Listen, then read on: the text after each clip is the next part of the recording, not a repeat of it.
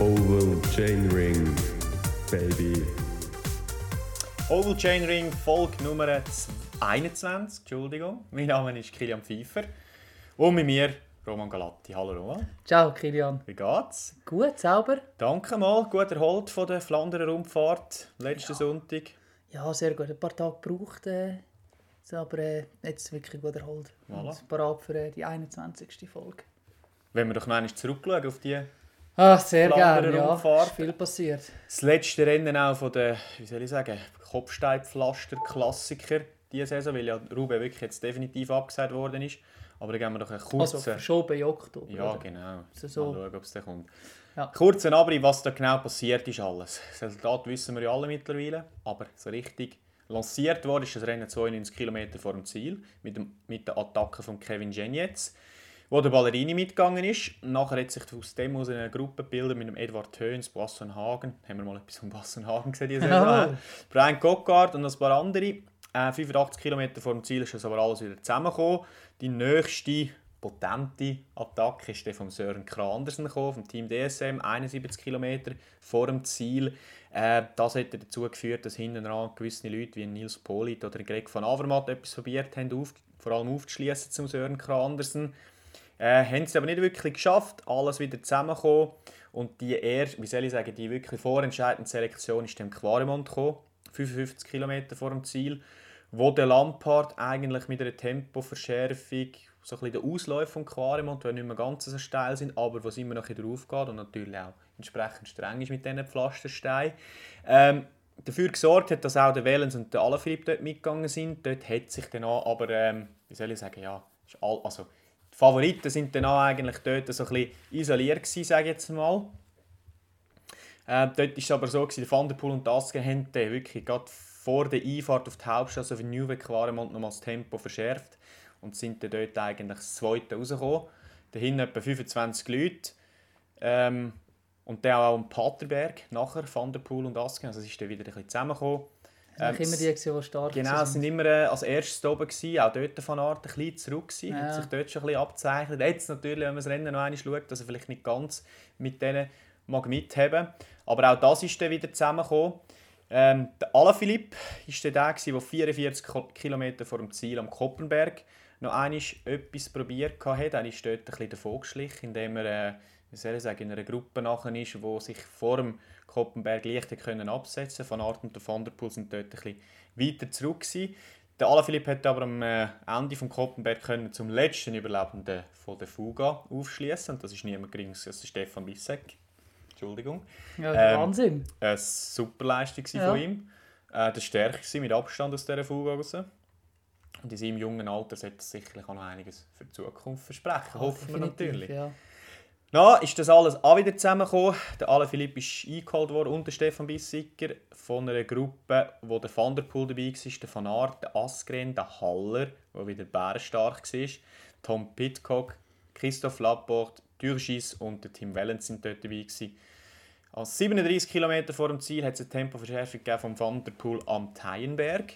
Und dort war es so, gewesen, dass es wirklich nochmal eine Selektion gegeben hat. Nur der Asgren, Van Aert, Philipp und der Töns haben dort können mitgehen, haben dann zum Haller aufgeschlossen, der kurz davor äh, noch angegriffen hat und Anthony Türschis hat nachher, nach dem Aufstieg ähm, von der Hintergruppe noch aufschließen. Also der hat wieder ein starkes Rennen gezeigt. Na, war eine unruhige Phase, viele Attacken, auch vom Chiliale Philipp nochmal, was probiert hat. Und dann ist aber der Kesbe Eskren mit 27 km vor dem Ziel, hat er attackiert von Art als erstes und auch der Van der Poel gerade reagiert und mitgegangen. Und die drei haben dann das Rennen eigentlich unter sich ausgemacht. Der Van der Poel hat wieder bei den Ausläufen vom Quaremont attackiert. Van Art ist schon nicht mehr mitgekommen, der Asgren schon. Und dort hast du das erste Mal das Gefühl gehabt, der Van der Poel hätte den Asgren fast ein bisschen aufschließen lassen. Äh, heißt, das Zweite sind? Genau, das Zweite sind der von Art hinten allein und auf dem Papier der Van der Poel natürlich der Askren im Sprint im Griff hat. Mhm. Und äh, ja, die sind dann nochmal zusammen in Paterberg rein.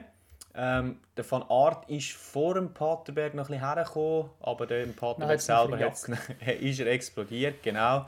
Im Passgang aufgegangen, schier lieber.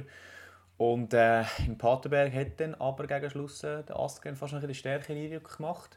Und die zwei sind dann zusammen auf die, was sind das letzten zwölf Kilometer. Ja, ungefähr, ja. Und ja, ich weiß nicht, wie es dir gegangen ist, aber äh, für mich war es eine klare Sache, gewesen, äh, dass der Van der Poel das Heid tut, wenn die zwei zusammen auf die Zielgerade kommen. Ja, also man muss dazu sagen, wir haben das Rennen miteinander geschaut und wir haben das auch diskutiert, stimmt. dort schon, dass eben genau das die Stärke ist vom Van der Poel. Oder ja, dass er im Sprint sicher stärker einzuschätzen ist und haben uns noch gefragt, wieso ein Askren jetzt so viel mitführt. So lange auch, nur so lang. Kilometer vor dem Ziel hat er genau. die erste Ablösung rausgelassen. Und der Kilometer vor dem Ziel ist er der neue Windschatten vom Van der Poel und hat ihn eigentlich vorgelassen und hat selber können bestimmen, wenn er einen Sprint anfährt. Aber wir haben nicht, also wir haben gedacht, das, ja, das, das, das ist lebensmüde, wenn er nicht vielleicht vorher attackiert, oder? Aber äh, du. ja, es hat uns Lügen gestraft. Was interessant so war, was er sicher clever gemacht hat, das haben wir auch letztes Jahr diskutiert, wo der Van Aert und der Van der Poel auf Ziel gerade sind. Der Van der Poel ist sicher einer, der einen kurzen Sprint, das gerade gegen Van Aert lieber hat, weil er vielleicht explosiver ist, der Van Aert aber die höhere Renngeschwindigkeit hat. Und was der, äh, sorry, was der Eskren sicher clever gemacht hat, ist, dass er nicht zu lang gewartet hat, dass es einen extrem kurzen ja. Sprint gibt. Und, und dass er halt hinten war. Daher hätte sagen, wenn es anfängt. Ja, und er hat aber auch das Tempo leicht erhöht. Er ist ja. aus dem Sattel gegangen, hat der Van der Poel vorne auch, ohne dass er gerade gekickt hat. So ist das Tempo relativ hoch gewesen. Nicht, dass die Explosivität extrem entscheidend gewesen wäre. Und von dort her alles richtig gemacht, aber gleich ich hätte es nie ja, gedacht. Ich auch nicht, aber ja, man sieht wieder einen Sprint nach so einer langen Distanz. Ja, Van der Poel ist richtig gesehen, wie der einfach mal 50 Meter vor dem Ziel mhm. der Ofen aus war und echt nichts mehr kam, während dem Asgren immer noch beschleunigt hat. Ja, und eben, ich habe vielleicht auch noch das Gefühl, der Van der Poel hat vielleicht ein bisschen zu viel gemacht in seinen Ablösungen am Schluss, wo der Asgren sicher, wie soll ich sagen, den ruhigen Eindruck gemacht hat auf dem Velo. Ja, aber der Asgren, ja, vielleicht Vielleicht, aber ist vielleicht der Van der Poel nervöser geworden wegen der Gruppe hinten dran, die probiert aufzuschließen, aber äh, wo versucht hat, die Lücke zuzufahren.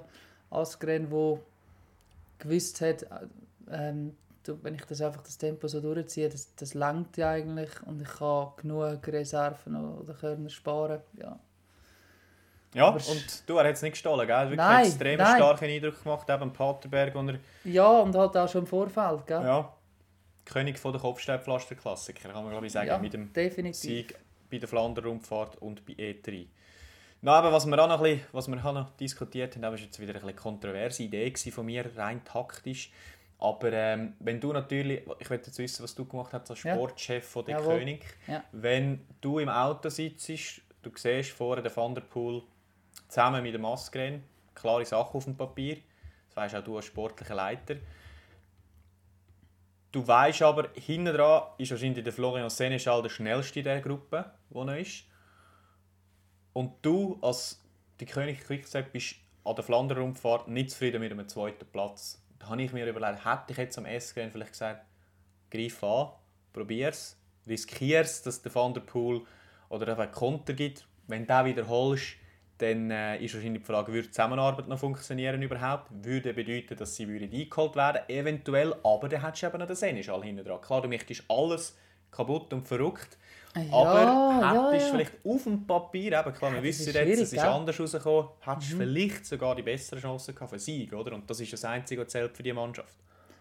Kontrovers wieder. He? Ja, aber eben, wenn du schaust, wie, wie, wie gut drauf das ein Asgren ist, oder war, oder?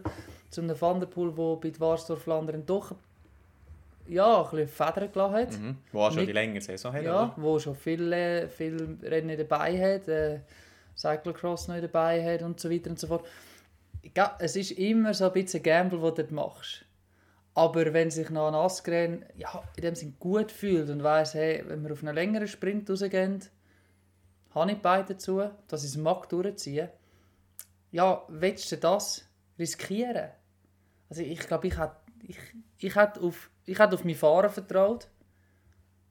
Dass er, der wird schon das Richtige machen, weil der weiß, wenn er sich fühlt und so weiter und nicht quasi das Glück in die Hand legen von vielleicht kann ja der Seneschal noch etwas richten. Genau. Weil ja, die Gruppe ist dann auch nicht ohne gewesen, weißt Ja, ja, erstens das und zweitens stellt sich die Frage, sind sie wirklich immer so unzufrieden mit zweiten Platz bei der Flandern-Rundfahrt, wie sie sagen? Und drittens, Ja. wenn du das jetzt im Eskren gesagt hättest im Funk, habe ich das Gefühl... Der hat durch- durchgezogen. Ja, und vor allem machst du ihn, machst ihn irgendwo durch kaputt, weil du signalisierst ihm ja, ich vertraue dir nicht Genau. in dieser Ausgangslage, oder? Ja, und meine, sie reden immer davon, dass ich, dass ich wie ein, wie ein Töff, also wie Ja. ein, und so weiter, so wie er mag fahren. Schneller Töff. Also er ist ein recht schneller Töff. Und so einem sagst du, glaube nicht, hey, komm, greif mal an, wenn es nicht funktioniert, das ist ja gleich. Wir haben nur einen. Das machst du nicht. Genau. Und eben in einem Sprint, das, doch, sind ja wahrscheinlich etwa noch 20 Leute hinten, da kann auch viel passieren, oder? Ja, Von dort her hätte ich es wahrscheinlich auch so gemacht. ja, definitiv. Na, aus Schweizer Sicht sicher eine schwarze Runde von Flandern. Aber, gewesen. aber eigentlich recht präsent gewesen. Also die, Schweizer sind recht präsent gewesen, in allen äh, Facetten. Genau, dem mit dem Stefan Bissiger, Bissecker in der, in der Fuga. Ähm, na, der Michi Schär, Friend of the Podcast. Ich weiß aber nicht, ob wir uns jetzt ein bisschen distanzieren da vom neuen Bad Boy des Radsports nach dieser Nein, da wird sich nicht distanziert. Da wird, äh, wie soll ich sagen, da, da wird äh, supported, finde ich, in dieser Hinsicht. Absolut. Weil, äh, ja, Bidons, Flaschen, die sind, die sind für die Zuschauer, die sind für die Kinder am Strassenrand. Das ist, das ist einfach wieder so ein, das, blöd gesagt, ein ungeschriebenes Gesetz vom Radsport. Das ist Wenn so. so will, will sagen Ein bisschen unglücklich war aber in dem Zusammenhang sicher, gewesen, dass er halt zuerst noch Tempo verrührt hat und hässlich Ja. war, weil der Mech hat ihm glaub, wieder ein, ein Velo gegeben, wo, nicht, äh, wo glaub, der Lenker locker Ja, war oder etwas. kommt noch dazu und eben Littering-Regeln, die neu sind. Ja. Sagen, wegen einem Bidon. Aber ah, das ist jetzt wieder das, oder? Da reitet man wieder auf irgendwelchen Regeln und Paragraphen rum und man vergisst dann vielleicht gleich, um was es, Und äh, man vergisst den gesunden Menschenverstand. ja, um was es auch dort geht, oder? Bei, bei genau so einer Scheiße. Ich meine, dass ein, ein, ein Schäl, ein leerer Schäl und so weiter, die Packung, die, dass die nicht überall am Boden rührst, Genau. versteht sich von allein, Ja. finde ich. Dass du sagst, okay, in dieser Zone kannst du Scheiße am Boden rühren, dann wird es aufgeputzt. Ist gut, und sonst drehst du es mit bis ins Ziel. Aber ein Bidon, wenn du Zuschauer am Strassenrand sind, dann kannst du auf 100% gehen, dass der mitgenommen wird. Genau. Und das ist halt, ja. Scheiß Regeln, Fans, Fingerspitzengefühl. Ja. Das ist halt schwierig. Ja. Und eben irgendwo durch auch nicht konsequent, weil es hat noch Haufen Fahrer gegeben, die Waren weggerührt haben, die man im Fernsehen gut gesehen hat. Und das ist vielleicht Ja, ein aber genau, Schäldings noch entscheidender weggerührt Phase gewesen, ja. genau, grössere Namen. Ja. In dem Moment, wo man halt nicht bestraft hat, aber es ist ja vielfach so, auch mit übers Trottoir fahren etc. Da Genau. hängt jetzt vielfach anfangs von der Saison die Härten raus und dann, wenn es darum geht, passiert dann nichts mehr, oder? Ja, was man, was man muss sagen, die Resonanz, die jetzt Michi Scher bekommen hat, auch gerade äh, in den sozialen Medien, ähm, nachdem er noch Po- Posts gemacht hat dazu, die war riesig. Es ist auch aufgegriffen worden von vielen Fahrern, wo man muss sagen, wo UCI in dem Sinn halt auch kritisiert haben. Und das ist auch schön zu sehen, eigentlich, dass da unter den Fahrern ja, halt doch eine gewisse Einigkeit herrscht, ähm, dass das eben so nicht soll bestraft werden Sicher für die Zukunft, vielleicht auch für die UCI, ein Gedanke wert. Absolut. Und eben, ja, ich glaube, wir halten ihm die Stange. hä? Ja, definitiv, oder? Ey, Bido sind für Kinder. Na, Stefan Küng, auch einen schwarzen Tag gehabt. Er ist 55 km vor dem Ziel bei der zweiten Passage vom Quaremont gestürzt. Dort hat er, ja, ich, hat er ähm, Dylan Töns das Hinterrad wählen, das ihn gerade überholt hat, ähm, kurz vor Ende vom Quaremont. Der hat aber schon jemanden am Hinterrad gehabt, ist entsprechend mit mehr Tempo gekommen und das hat dafür, dazu geführt, dass der Stefan Küng gestürzt ist und dort hat er sich dann noch ja, Klickpedale kaputt gemacht am Fuß. Und das hat natürlich ja, sein Rennen beendet in dem Sinn. Beendet ist das Schade. Rennen für Silvan Dillier nach 66, oder 66 km vor dem Ziel. Gewesen. Da war dort im einen Massensturz involviert. Gewesen. Das Rennen dort müssen aufgeben, hat müssen gehen nein am Kühne. Und soviel ich weiss, ist die eine Schulter ist auch noch ein bisschen mit Leidenschaft gezogen worden. Aber auf der operierten Seite, also auf der Seite, wo er Schlüsselbein kaputt Ich meinte die oder andere Schulter, die andere. er äh, letzten Herbst operiert Ich hat. habe mir schon Sorgen gemacht, dass es wieder, also weißt du, Ja. das ist erst, was ist das, das zweite Rennen Aber ich glaube, bei der anderen wo er Schulter hat er auch noch Schrauben drin oder Aha. etwas. Von dort her ist. hoffen wir schon Beste. Pech. Genau. Ah, ah, kann bei dem Sturz hat er jetzt wirklich auch nichts dafür können. Nein, aber es ein starkes Rennen gezeigt, finde ich. Also Bis hat schon, ja. extrem viel geschafft für die Mannschaft Ja. und äh, gerade jetzt in diesen Aktionen an, wieder eben, wo der Kran Andersen gegangen ist oder Jenny jetzt gegangen ist, ist immer er der gewesen, der gesehen hast von hinten, wie er das Feld wieder hergeführt Mhm. hat. Und von dort her äh, umso ja, schade für ihn. Ja, er fühlt sich, glaube ich, auch wohl in dieser Mannschaft, wo er jetzt ist. Macht den Eindruck, ich Ja. weiß es nicht. Aber äh, scheint die Form zu sein. Und ähm, ja, für ihn sicher auch schade, er hat nur einen Einjahresvertrag. Und äh, er hat sich natürlich wollen und müssen beweisen und hoffen wir, dass er das diese Saison schon schnell machen kann. Ja, ich hoffe es, ja. Also wäre schön, wenn er sich noch, noch mal so kann zeigen wie bis vor dem Sturz, oder? Ja, noch abschließend zu dieser Flandern Rundfahrt. Der Greg van Avermaet ist jetzt über 570 Tage ohne Sieg, hat aber Ist aber Schon- Dritter geworden jetzt, genau, Flandern. hat, hat aber schon die sein nie jetzt dritte, nicht gerade so nein, sein erwartet. dritte Podest geholt. Genau. Und da Aha. ist er ja mit der absolut Weltbesten von Ja. der Geschichte vorne, Ja. wenn es um Wir das haben ihn aber während dem Rennen vielleicht schon etwa dreimal abgeschrieben. Ne? Also er hat immer wieder danach ausgesehen, uh, er mag nicht mit, er ist wieder weg. Und schlussendlich kommt er gleich äh, als Dritter, eigentlich als Gewinner vom Sprint von der... Äh, Ja, ist mit dem Steven vorher Ja, sie sich noch verabschiedet, vorher, aber, genau, äh, aus der Gruppe. trotzdem, oder, kommt das Dritte dort ins Ziel. Das ist, äh, Stark. Und Stark, eben, hat ein ja. sehr aktives Rennen gezeigt. Mhm. Immer mal wieder etwas probiert hinten raus. Äh, von dort her, ja. Piekt wahrscheinlich, hat er zu Ruben. Möglich, gell? Das hat er vielleicht, äh, hat er vielleicht gewonnen. Na, Roman, hast du eigentlich noch ein Bier wollen? Ist ja Freitag Oh. heute. Ja, gern, wenn Hä? du noch eins hast. So Dann kannst du in der der Woche. Zwischenzeit schon mit unseren Top 5 Erkenntnissen von der Kopfsteinpflaster Pflaster Klassiker-Saison Das ist ein anfangen. schwieriges Wort, gell? Ja. Ja, ja also, da haben wir Top 5. Ähm, ja, einer steht über allem, in meinen Augen, oder in unseren Augen. Der Kasper Esken. Ähm, König von der Kopfsteinpflaster in diesem Jahr. Äh, mit seinem Sieg bei E3 und äh, der grossartige Sieg bei der Flandern Rundfahrt. Hat das in dem Sinn dominiert, wenn man so will. Also wirklich beide Siege beeindruckender Art und Weise. Äh, dann ähm, Tom Pitcock, Ineos Grenadiers, ein Versprechen für die Zukunft, denke ich. Also ja, mit dem wird in den nächsten Jahren sicher zu rechnen sein in diesen Rennen. Ähm, Weißt du noch, wo wir unsere, unsere Top 5 schon mal gemacht haben mit Fahrern, die alle Monumente gewinnen können? Ich mag mich nicht mehr gut erinnern. Nein. Aber dort müsstest du ihn jetzt, ich sage, ja, er müsstest du fast drin haben, gell? wahrscheinlich dabei. Ich meine, Flandern... Frage ist, ich aber so Mailand Sanremo zum Beispiel. Meine grösste Frage wäre aber eher Ruben.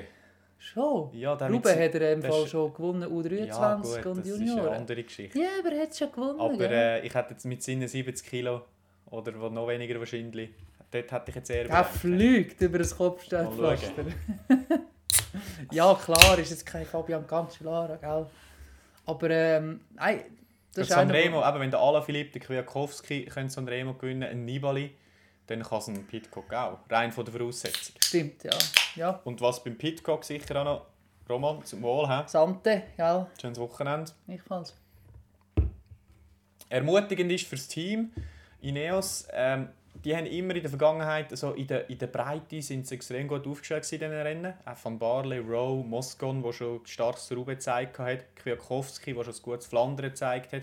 Aber ich sage jetzt so, der Killer, eben, sie Van gehabt, ja. Van der Poel, halt ein Asgren oder da haben sie es nicht gehabt. Und ich habe das Gefühl, das kann er sicher werden. Und er war ja Mhm. noch, auch noch krank vor einer Woche, also sicher nicht die beste Verfassung. Ja, aber gell, wenn du jetzt schaust, eben, da hast du noch einen dabei wie Luke Rowe, wo, wo in dem Team der Mann ist für die Rennen, also weißt, wenn es darum geht, taktische Entscheidungen zu treffen und so, der hat so eine riesige Erfahrung mittlerweile dort in diesem Bereich. Das zur Seite stellst du noch, das ist top, von Barle, wo kannst du jetzt auch, weißt, jetzt Ähm, kannst du mit zwei spielen, oder? In dem Narvaez, der noch gefällt hat. Narvaez, wenn der noch reinkommt. Gute, äh, gutes Umlauf gezeigt da tun sich Optionen auf, oder? Meine, Van Barle gewinnt Warsdorf Flandern noch, oder? Ja. Also die sicher als Team, ja, in den nächsten Jahren.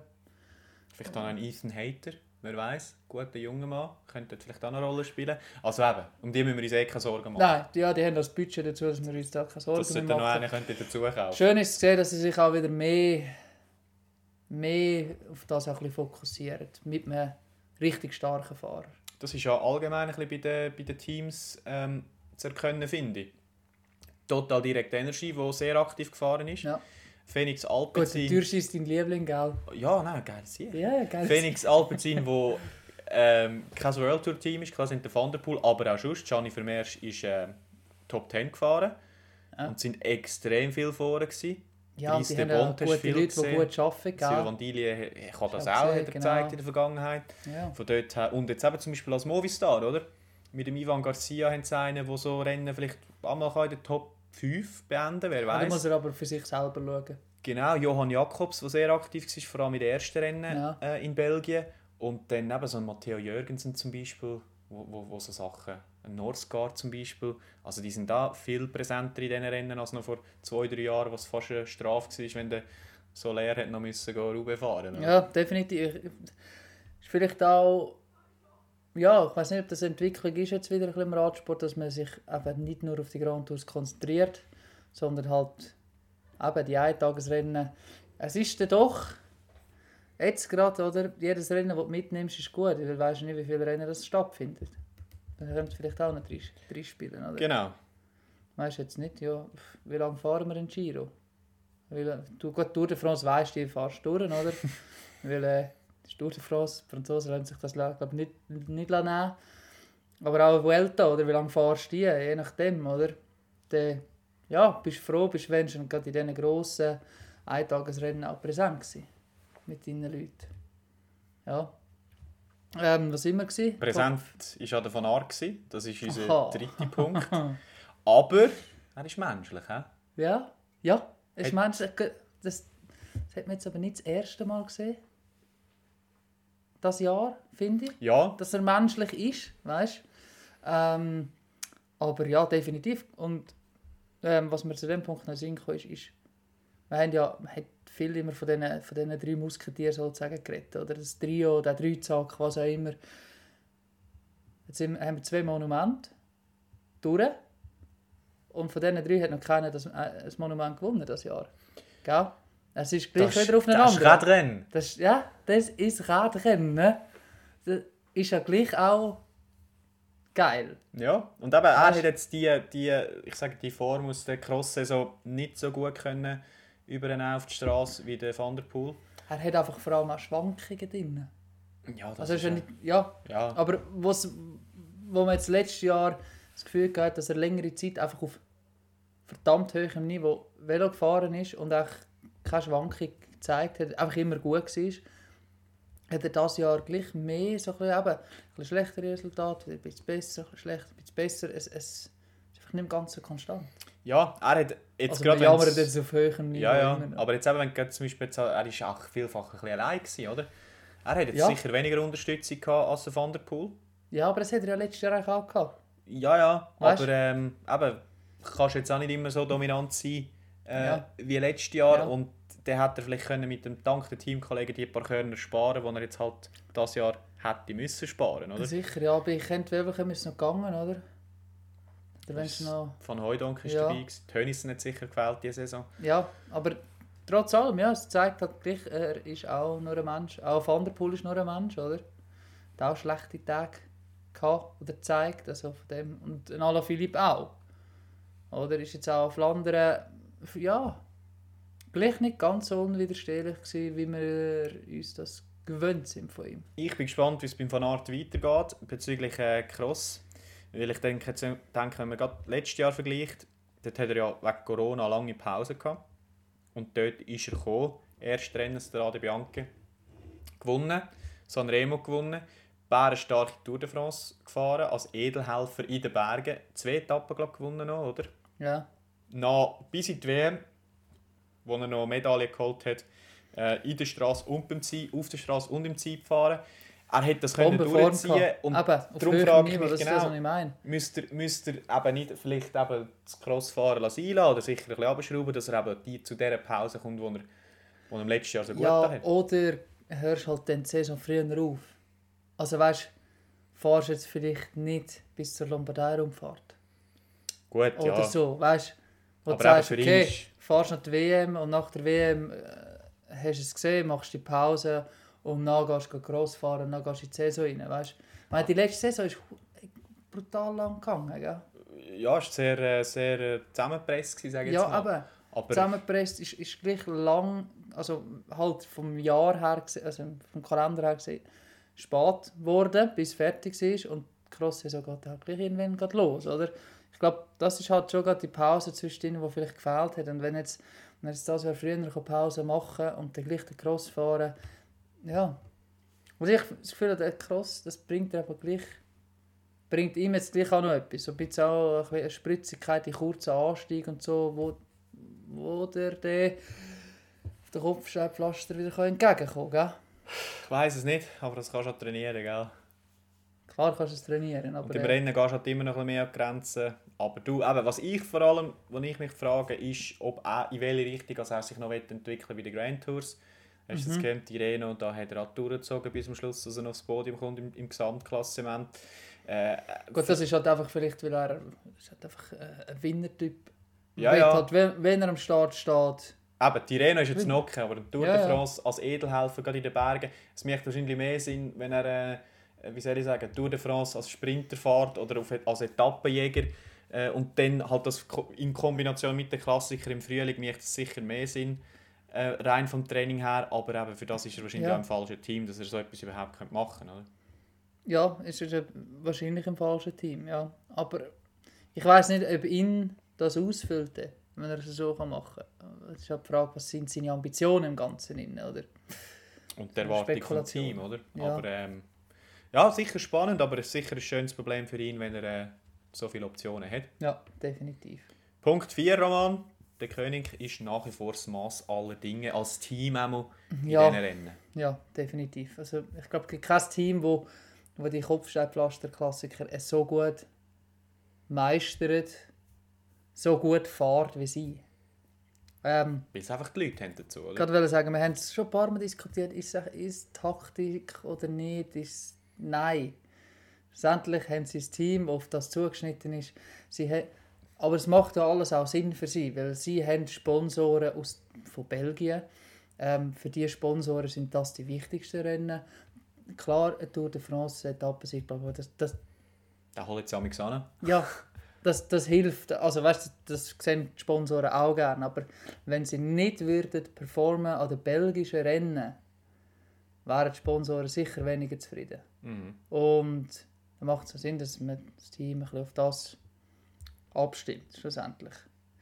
Und ja, es, äh, es ist schwierig, als anderes Team irgendwie in diese Richtung zu stoßen. Was ich sehe, ist, je nachdem, wie, ich jetzt, wie sich jetzt so ein Alpecin Phoenix mit dem Van der Poel entwickelt, kann das dann gleich eine Mannschaft sein, die könnte dem mal Paroli bieten, was das anbelangt. Ja, die haben dann noch so Ähm, einen Jasper Philipsen in der Hinterhand. Genau, gell? hat jetzt gerade den Sheldon-Preis gewonnen. Also von dem gegen Sam Bennett und äh, Mark Cavendish. Also auch Grosse Namen sicher. ein starker Mann, ja. Äh, aber eben, sonst sehe ich gar kein Team, das genau in diese Richtung arbeitet. So spezifisch auch gesehen. Ja, und eben, sie haben immer wieder, eben, wir werden es das Jahr wieder sehen. Ich behaupte jetzt mal, Ballerini ist nächstes Jahr nicht mehr dort. Ja. Der, der hat jetzt das Vertragsjahr und das haben wir in der Vergangenheit schon so viel gesehen, dass sie die Leute lassen gehen. Ein Eskren und ein Alaphilippe gehört, wir werden es können behalten im Moment. Man hat die Diskussion gesehen, ob sie Peter Sagan Ja, haben, aber ich glaube nicht. glaube ich jetzt nicht dran. Aber eben, weißt du jetzt auch wieder, hast du es jetzt immer gesehen, oder? Kommen mit andere, andere Leute nachher, wie jetzt zum Beispiel äh, ein Seneschal, oder? Ja. Wo jetzt auch wieder gekommen ist. Oder ich meine, sie hätten zum Beispiel einen Remy Cavagna in der ja, Hinterhand. und, äh, da ist Den würde ich auch- mal gerne sehen, diesen Rennen. Ja, oder, äh, das sind noch junge Leute im- in der Michael. Honoré oder ein von Sevenant. Genau, Evenepoel vergessen wir fast schon, oder? Kommt irgendwann auch zurück von der Verletzung. Der wird irgendwann Flandern anfahren, sicher, ja, habe ich das Gefühl. und Joao Almeida ist auch noch rum, der jung ist. Also die haben ja die haben Leute, oder? Ja. Und das ist das finde ich faszinierend, wie die das immer wieder schaffen, die Abgänge von guten Fahrern können zu kompensieren, indem sie halt einfach wieder äh, jemanden aufbauen. Und, und ja, das ist das muss man erlauben, das macht es wirklich gut. Und noch, wer es auch gut gemacht hat, ist Stefan Bissecker und mit ihm verbunden der letzte Punkt oder die letzte Erkenntnis aus dieser Kopfsteinpflaster-Klassiker-Saison ist, oder ist wahrscheinlich mehr eine Frage, aber ist der Stefan Bissecker unsere grösste Hoffnung aus Schweizer Sicht, mal so ein Rennen zu gewinnen? Boah, das ist jetzt eine gute Frage. Ähm, nach dem, was man jetzt von ihm gesehen hat, da, ja. Ja, ich glaube schon. Vor allem, weil er auch ein guter Zeitfahrer ist noch, oder? Dazu her. Und sich immer noch entwickeln, er ist jung und wird immer noch besser. Und ja, also mich dunkel hast du gemacht für das. Wir haben es gesehen. ja, aber also in meinen Nein, Augen ist, ist, schon... Aber er hat gezeigt, dass er es kann. Er hat, äh, ich denke, auch eine gute Endschnelligkeit, die sicher nötig ist bei so Rennen, wenn, wenn sie willst, gewinnen Und äh, aber beim Steffen Küng, er hat jetzt wirklich einen extrem guten Eindruck gemacht, was seine Form Mhm. anbelangt. Aber wir haben es immer wieder gesagt, eben, ihm fehlt einfach die Explosivität, erstens sich abzusetzen und dann zweitens halt auch sich Nach Sprints durchzusetzen in einem Sprint. Oder? Und bei ihm Letzte, was wir letztes noch besprochen haben, ist halt, dass er wahrscheinlich so ein richtiger Mann wäre für ein Team wie der König Quickstep, wo, wo verschiedene Karten kann setzen kann, einen nach dem anderen halt die Offensive schicken, dass das Genau. halt eben für ihn eine Situation wird kreieren wo er halt am Schluss mal mit einem, keine Ahnung, Dylan Töns und Tisch Benot voraus ist, oder? Ja, oder allein. oder allein. Genau, wie Wenn ein Stefan. Küng, wenn er, allein, er auch. wenn er allein geht, dann, dann kann er ziehen. Er ist schließlich Europameister im Zeitfahren, gell? Genau, und eben, ich habe jetzt aber auch irgendwo durch überlegt, eben, das Team ist vielleicht gar nicht so schlecht an der Fahrt. Kevin Jenny hat extrem guten Frühling gezeigt. Jake Stewart leider verletzt gewesen, dank dem Nasser Ja, Buhani. aber sie spielen die Karten nicht gerade so... Ja gut, du musst auch bei haben, oder? Ja, ja, und klar. dann ein, äh, ein Arno Demar, der in der Vergangenheit schon sehr stark gefahren ist bei Flandern, ist das der Frühling gar keine, äh, hat keine Rolle gespielt bei diesen Rennen, wenn er sie überhaupt gefahren ist. Ja. Und von dort her eben, das ist eigentlich, das Team ist nicht so schlecht, oder? Nein, ist Dort nicht, her ja. ist er vielleicht doch auch immer noch einer, der in Zukunft mal den Exploit könnte schaffen. Aus diesen Gründen. Ja, definitiv. Und dann schauen wir, was der Stefan Bisecker noch zeigt. Ja, und wer weiß, ein Mark Hirschi. Ähm, wenn man Ja gut, hat- jetzt kommen wir erst einmal so in die Richtung, wo... Also für die Hirschi-Rennen rein eigentlich, oder? Die Jagdsaison fängt gleich Wir an. haben zwar Frühling, aber jetzt kommt die gleiche Jagdsaison, ja. Genau. Nein, aber eben, ich meine, wenn ein Alaphilippe Flandern so gut kann fahren kann, wieso so kann es ein, äh, ein äh, sorry, wie heisst er? Mark Hirschi nicht? Kwiatkowski, ähnlicher Fahrertyp. Ja, klar, ja. Von dort her. Ähm, aber wobei man muss sagen, dass jetzt äh, ein Alaphilippe äh, sich jetzt gerade mal auf Flandern Rundfahrt konzentriert hat. Oder? Und nicht gerade die komplette Kopfscheibenpflaster-Rennen mitgenommen hat in dem Sinn. Oder? Also, Das ist ja so, ja. Der Mark Hirschi, wenn wir schon bei ihm sind, Mhm. fährt im Moment Baskeland-Rundfahrt. genau. Jetzt sind wir gerade im Moment ein bisschen auf äh, Wildschau, oder? Wildschau, genau. Ähm, zuerst aber noch können wir ein Duisse, wenn bisschen man so schön sagt. Gewissen bei uns hinten. Ähm, können wir noch kurz schnell das ganze Renngeschehen, das bis jetzt passiert ist, bisschen zusammenfassen. Erste Etappe, das Zeitfahren von nicht ganz 14 km. Bilbao, von Bilbao nach Bilbao. Primoz Roglic hat sich dort durchgesetzt. Bilbao wäre jetzt schön gewesen. Vor Brandon McNulty. Ähm, nach der zweiten Etappe Alex Aramburu. Eine typische Baskenland-Etappe mit äh, Haufen steilen, kurzen Anstieg, nie flach. Hat sich dort, äh, ja, was ist es, glaube kurz vor dem Ziel können absetzen. Ich glaube sogar noch in der Abfahrt, gewesen, er es gemacht hat und hätte das eigentlich können heimbringen. Omar Frail hat dann noch den Sprint gewonnen aus der Verfolgergruppe vor dem Tadej Pogacar. Dritte Etappe, Tadej Pogacar gewonnen, vor dem Primoz Roglic. Äh, die haben die Etappe dominiert, sich kurz vor Schluss abgesetzt und nach im Sprint de, von diesen slowenischen Meisterschaften unter sich ausgemacht. Wer ist dritt geworden? Alejandro Valverde, den bringst du nicht tot. Nein, Das wer ist einfach so. Vierte Etappe hat der Jon Isagire gewonnen. Äh, das war eine ganz spannende Sache. gewesen. Die Fluchtgruppe hat sich abgesetzt über die Kuppe vom letzten A äh, Anstieg rein. Dort war dabei gewesen, der Peyo Bilbao, der Brandon McNulty, Jonas Wingegaard, der auch wieder extrem stark fährt, Emanuel Buchmann und der Esteban Chavez. Ähm, die haben Geiles sich, Finale gewesen. ja, wirklich cool gewesen. Chavez kurz vor dem Ziel noch angegriffen, etwa bei der Flamme ist es, glaub Buchmann hat kontert noch einmal. haben sie sie eingeholt und die Sagire hat knapp vor dem Bilbao gewonnen. Und, hinten, und das hat eben dazu geführt, dass der Brandon McNulty hat können das Gesamt, oder die Gesamtführung übernehmen von Primoz Roglic und das ist wiederum ein spannendes taktisches Element gewesen, wo sie eigentlich nicht den Tadej Pogacar vorausgeschickt haben, sondern Brandon McNulty. Der hat es jetzt, hat schon mal probiert, gegen Schluss vom letzten Aufstieg, ist dort reingeholt worden und dann eben über die Kuppen rein nochmal gegangen, hat sich entscheidend können absetzen und mit diesen ja, was sind es schlussendlich gewesen? Über 50 Sekunden Vorsprung hat er können das Trikot übernehmen. Und dann heute ist eigentlich im Gesamtklassement nicht viel passiert. Michael Honoré, der Däne vom Team der König Quickstep, den wir vorher schon erwähnt haben, hat schon sein zweites Rennen glaube ich, gewonnen diese Saison. Und äh, der Grandon McNulty hat nach wie vor die Führung im Gesamtklassement inne. Doppelsieg so Jahr Quickstep. Eigentlich mehr. Czerny Hat's wieder auch schon zweit, gegeben. ja. Morgen, ja, bisschen Königsetappe mit ein paar heftigen, saftigen Anstiegen drin. 111 Kilometer. Mit total, was haben wir da? Eine, zwei, drei Anstiege von der ersten Kategorie und dann nochmal drei von der dritten Kategorie plus noch eine von der zweiten. Also da aber wird genug drin, hä? genau eine Vorentscheidung fallen, habe ich das Gefühl. dass das rein mag auf 111 Kilometer. Ja, kurz und knackig, so haben wir es doch gerne. Aber dort wird das Ganze sicher entschieden. Und ähm, ich habe das Gefühl, es wird ein Slowen. Ja, ich glaube auch. Meinst du nicht? Ja, denke es. Entweder wird es ein Slowen oder einer vom Team UAE Emirates. Im Moment, ja, Brandon McNulty führt 23 Sekunden vor dem Primoz Roglic, 28 Sekunden vor dem Jonas Wingegaard, 36 Sekunden vor dem Pejo Bilbao und dann kommt der zweite Slowen, Tadej Pogacar, mit 43 Sekunden. Ja, also. Das wird. das wird ein heftiger Tag morgen. Also vor allem auf 111 Kilometer. Das ist einfach. Das ist, glaub, sehr wahrscheinlich ist einfach mal von Anfang an Action. Weil da ist nicht viel, da ist wirklich nicht viel Zeit, blöd gesagt, um äh, etwas zu machen.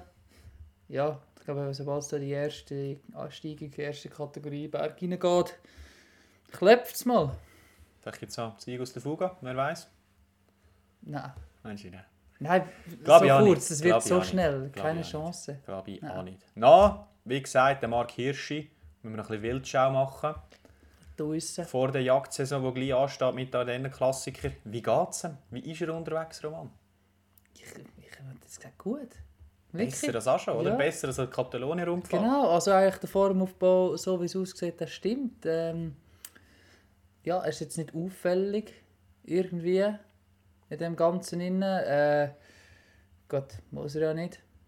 Er hat ja seinen Captain, oder seine zwei Captains mittlerweile, die äh, abliefern. Äh, er kann sich da in, ganz, in aller Ruhe auf die Arena-Klassiker vorbereiten. Und ja, also ich, ich habe den Eindruck, der Fahrplan stimmt. Ja, ich denke vor allem das Zeitfahren. Der Prolog ist extrem. Oder hat mich zuversichtlich gestimmt. Eben, dort ist er 12. geworden mit 37 Sekunden Rückstand. Und dann ist er eigentlich, wie soll ich sagen, im Finale mehr oder weniger immer dabei gewesen. Oder auch sicher lang dabei gewesen. Er hat vielfach auch noch geschafft ähm, für, äh, für Pogacar und für Brandon McNulty. Von dort her, ich habe schon das Gefühl, es geht in die richtige Richtung. Ja. Meine, das sind alle, aber gerade Baskelon-Rundfahrt mit diesen Rampen drinnen und so, das sind einfach immer wieder gute Tests, zum, zum schauen, hey, wie lange mag ich jetzt gerade im Moment, dass der, aber wenn du noch fürs Team schaffst, wie lange mag ich das mal durchziehen, äh, mit so viel Watt.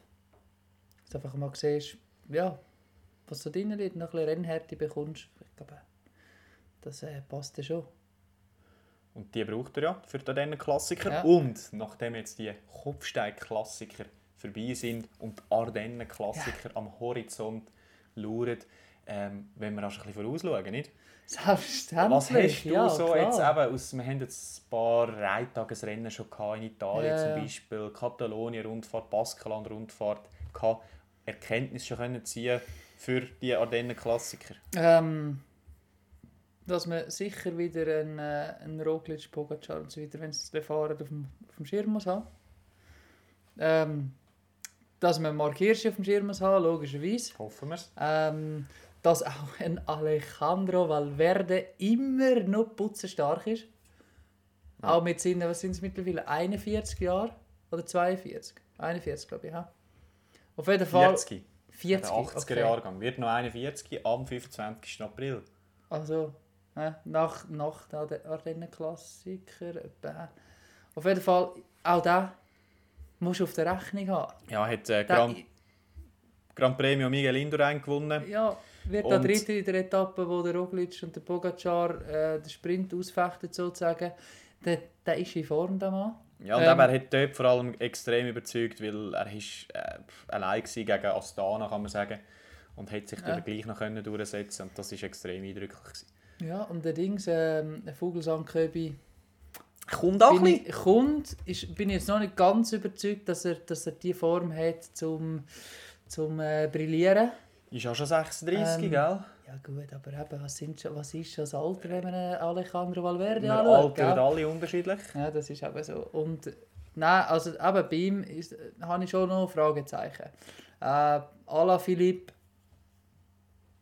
äh, ist, ist gerade schwierig einzuschätzen. Macht eine Pause und fährt halt äh, zwei Rennen. Flandern Rundfahrt, ich sage, er hat jetzt irgendwann mal die Beine hangen, wo er gewusst hat, ich muss dann nicht Ja, mehr arbeiten. Ähm, Mir ist das Tippspiel fürs Auto so, aber Ja. ist ja gleich. habe ich, habe ich gerne gesehen. Äh, auf jeden Fall, ich glaube, der wird dort sicher wieder äh, ein Wörtchen mitreden. Was ich gespannt bin, ist zum Beispiel das Team DSM, ehemals Sunweb. Ähm, ja, mit dem Tisch Benot, wo ja, doch immer wieder beauftragt ist. Nicht ganz, vor, aber ist immer wieder auftaucht. Sören Krah Andersen, je nachdem, wenn sie ihn einsetzen, äh, gute Form zeigt. Ja, mal schauen, wie sie es spielen, ohne Mark Hirschi.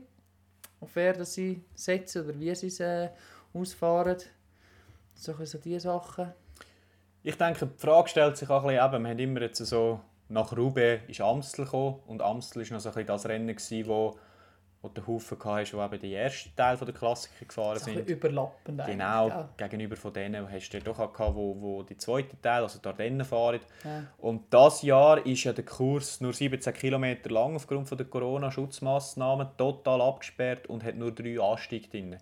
Also sprich, äh, ich habe das Gefühl, es wird härter als auch schon.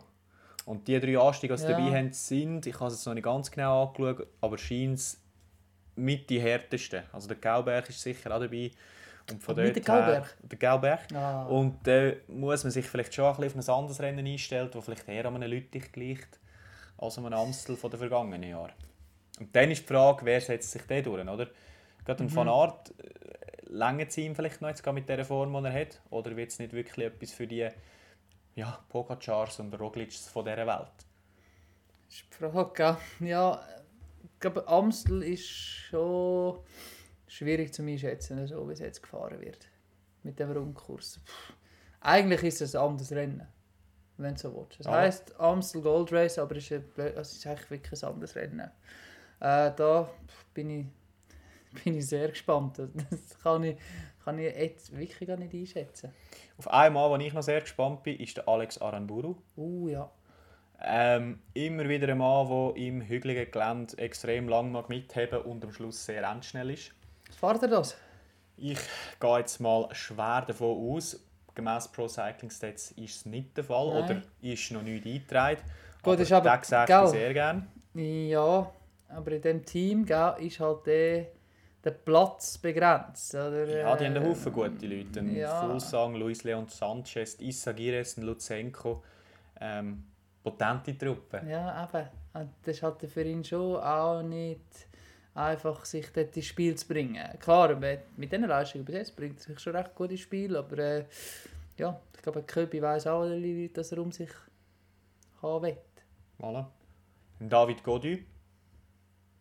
Mm. Sicher bei Lüttich, denke ich mal, wo man äh, Mhm. muss im Kopf haben. Extrem hat sich schon gut gezeigt. Eigentlich seit der letzten Vuelta, wo er noch Mhm. Eine Etappe gewonnen hat. Ein Michael Maximilian Wutz beim neuen Team jetzt, Voilà, gell? jetzt zwar gestürzt und verletzt ausgeschieden, aber es soll nicht allzu schlimm sein. Ja. Maximilian Schachmann, äh, der jetzt Macht auch schon wieder gute Fallen. einen guten Eindruck gemacht hat. Genau. Also da gibt es einen Haufen.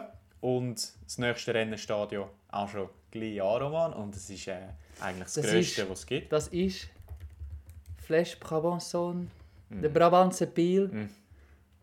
Der Pil von Brabant. Mhm. Für alle, die das erste Mal zuhören oder es nicht mitbekommen haben, das absolute Lieblingsrennen vom Kilian. Mhm.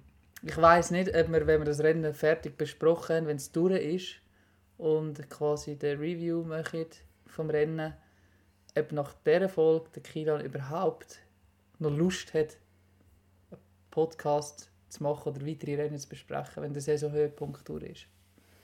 Aber ich hoffe es sehr schwer, weil sonst wird das für mich eine ganz, ganz einsame Geschichte. Du, ich habe das Gefühl, äh, wir müssen darüber reden, Roman. Es ist ein wichtiges Rennen. Ob du jetzt Unbedingt. so äh, Freude hast an dem, wie ich sei dahingestellt. Äh, Ich muss sagen, ich habe, schon, ich habe doch auch Freude an dem, an dem Rennen. Und, äh, nicht, also auch wegen dir unter anderem, weil du mit so viel Enthusiasmus von dem Rennen redest und Werbung dafür machst. Äh, ja, ja, du. Los, ich, weißt, ich kann dir auch ganz genau sagen, was, was mir am Rennen so gefällt. also erzähl bitte. Ähm, erstens mal eben 211 oder 202 Kilometer von Löwen nach Overijse. Äh, wunderschöne Gegend natürlich, äh, rund um Brüssel. Brabant halt, oder? Genau. Äh, nein, aber was, was das Rennen sehr spannend macht, immer wieder, ist, dass du zwar extrem viele gute Leute vor Ort hast, am Start hast. Also man könnte da sonst mal die Siegerliste durchgehen von den letzten paar Jahren. Alaphilippe, Van der Poel, Wellens, Golbrelli, Wakoc, Hermanns, Gilbert, Sagan und und und. Aber die haben nicht unbedingt das beste Team am Start. Und das führt dazu, dass, dass die Favoriten die Entscheidung relativ früh suchen. Das haben wir gerade in den, in den Ja, ja. letzten zwei, drei Jahren so erlebt.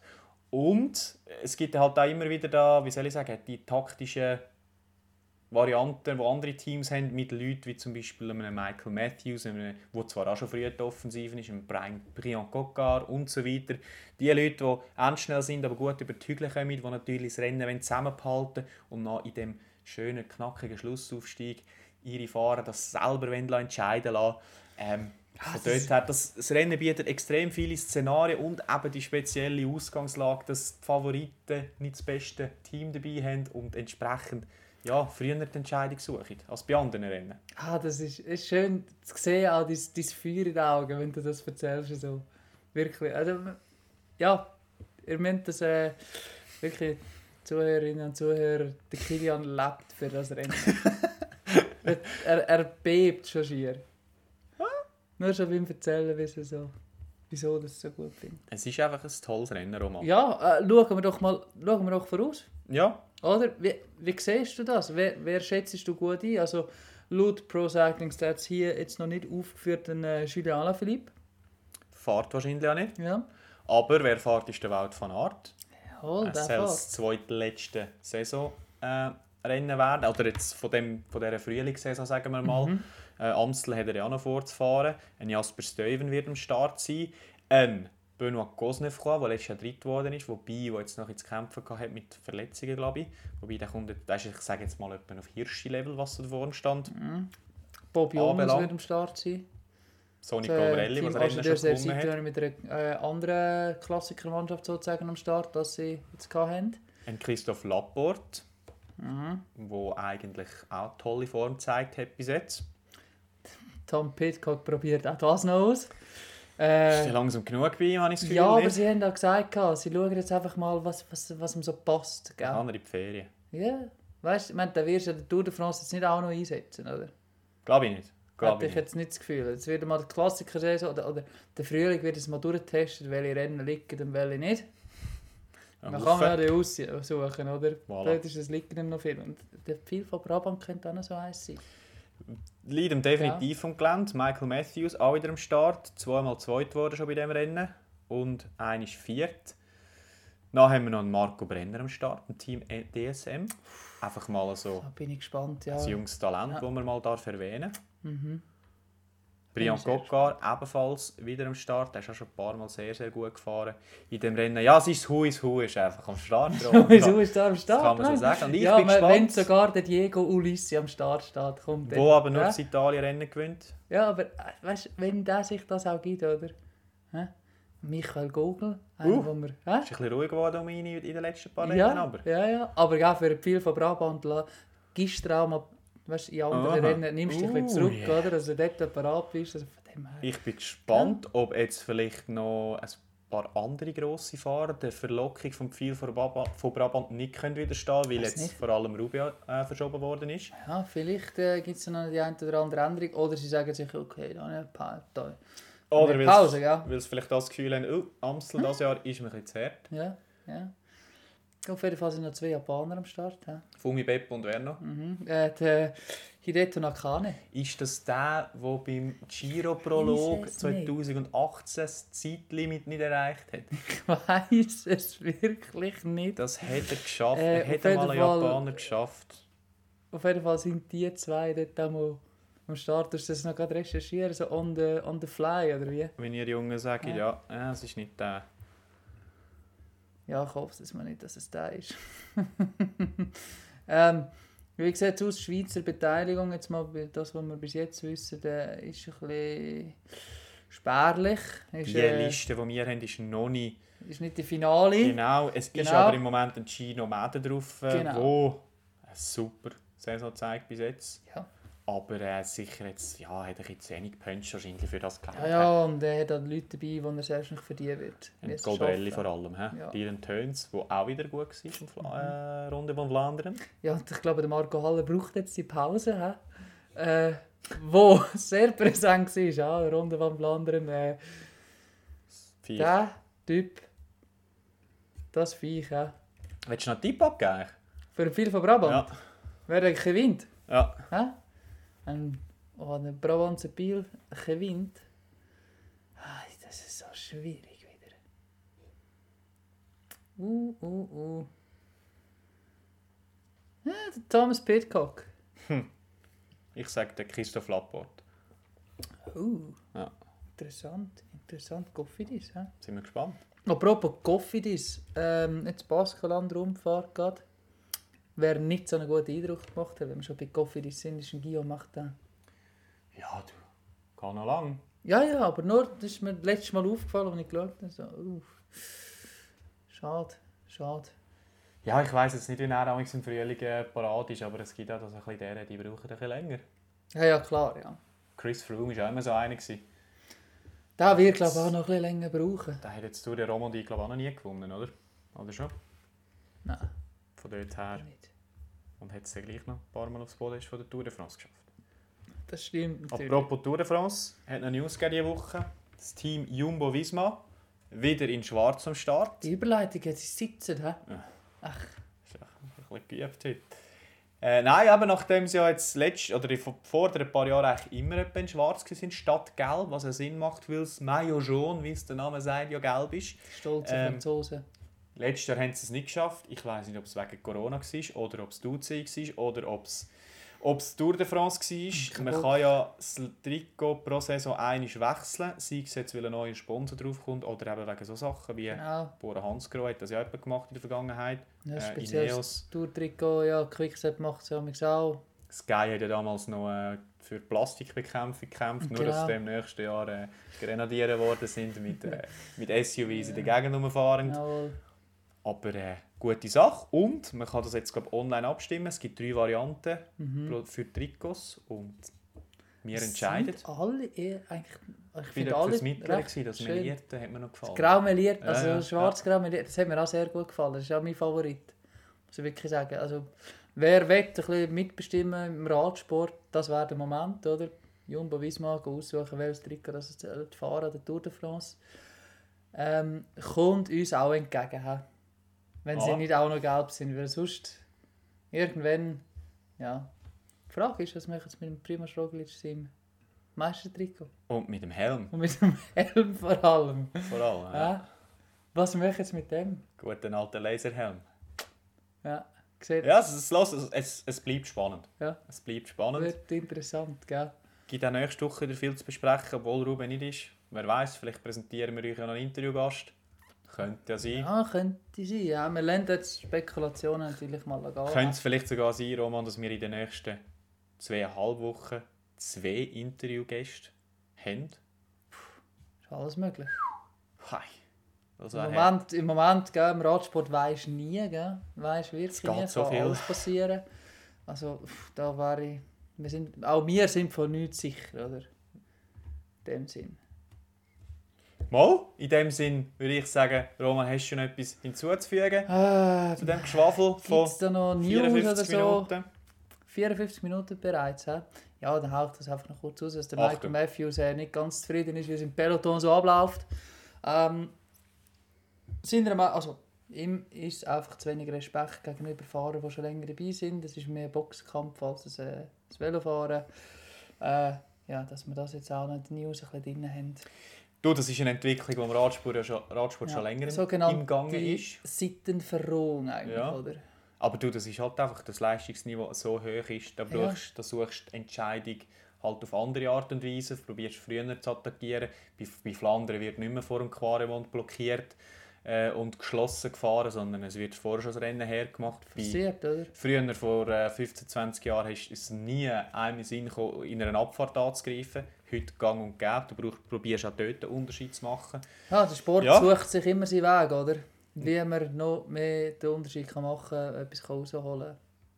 Und ja, ist halt vielleicht eben für die, die Rennrad-Puristen, Traditionalisten vielleicht nicht immer das Gleiche. Apropos rausholen, soll ich Ja. dir noch ein Bier aus dem Kühlschrank holen? Sehr gerne, danke. Super. Roman, mache ich gerne für dich. Danke euch daheim vielmals fürs Zuhören. Und Dann gehört es wieder. Hoffentlich. Bis zum nächsten Mal. Voilà. Tschüss zusammen. Ciao zusammen.